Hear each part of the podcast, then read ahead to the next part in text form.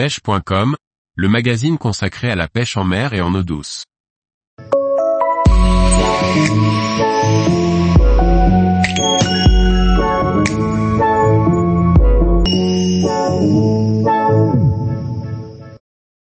Le calamar rouge, une espèce imposante à l'approche des grandes profondeurs.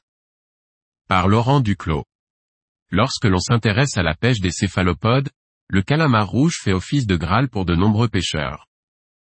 Une espèce à connaître et à rechercher dans les grandes profondeurs.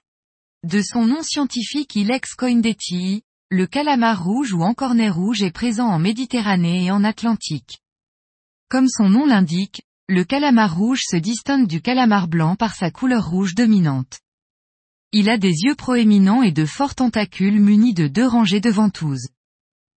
Le calamar rouge peut dépasser le mètre et peser plus de 10 kg, mais ce ne sont évidemment pas les individus de cette taille que l'on recherche à pêcher.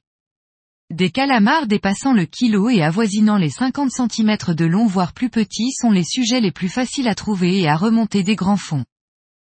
On le retrouve généralement à partir de 50 mètres de profondeur et il peut vivre dans des fonds de plus de 1000 mètres.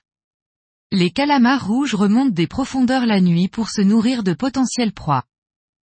Opportuniste, le calamar rouge se nourrit essentiellement de poissons. Sardines, maquereaux ou anchois sont des proies convoitées par ces calamars imposants. Le calamar rouge a tendance à devenir cannibale lorsqu'il nage en banc important. Il n'est pas rare que les plus gros sujets s'attaquent aux juvéniles et en fassent leur repas.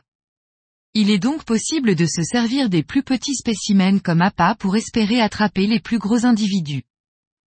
Pour espérer prendre des calamars rouges, il y a deux possibilités.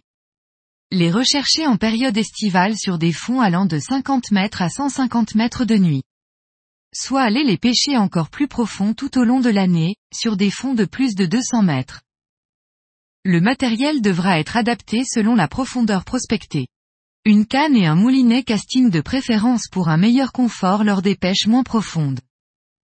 Pour les fonds plus importants la pêche au moulinet électrique reste inévitable. Une turlute grand fond munie d'une sardine et il ne reste plus qu'à les trouver. Tous les jours, retrouvez l'actualité sur le site pêche.com. Et n'oubliez pas de laisser 5 étoiles sur votre plateforme de podcast.